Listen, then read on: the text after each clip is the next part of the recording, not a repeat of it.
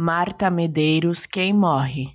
Morre lentamente quem se transforma em escravo do hábito, repetindo todos os dias os mesmos trajetos. Quem não muda de marca, não se arrisca a vestir uma nova cor ou não conversa com quem não conhece. Morre lentamente quem faz da televisão o seu guru.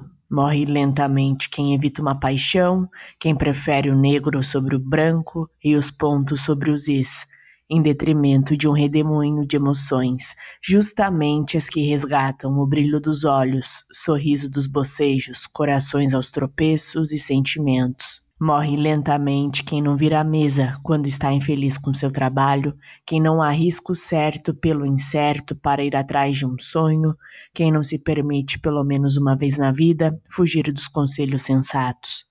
Morre lentamente quem não viaja, quem não lê, quem não ouve música, quem não encontra graça em si mesmo. Morre lentamente quem destrói o seu amor próprio, quem não se deixa ajudar. Morre lentamente quem passa os dias queixando-se da sua má sorte ou da chuva incessante. Morre lentamente quem abandona um projeto antes de iniciá-lo, não pergunta sobre um assunto que desconhece ou não responde quando lhe indagam sobre algo que sabe.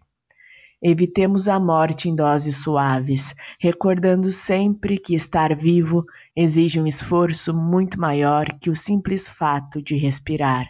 Somente a perseverança fará com que conquistemos um estágio esplêndido de felicidade.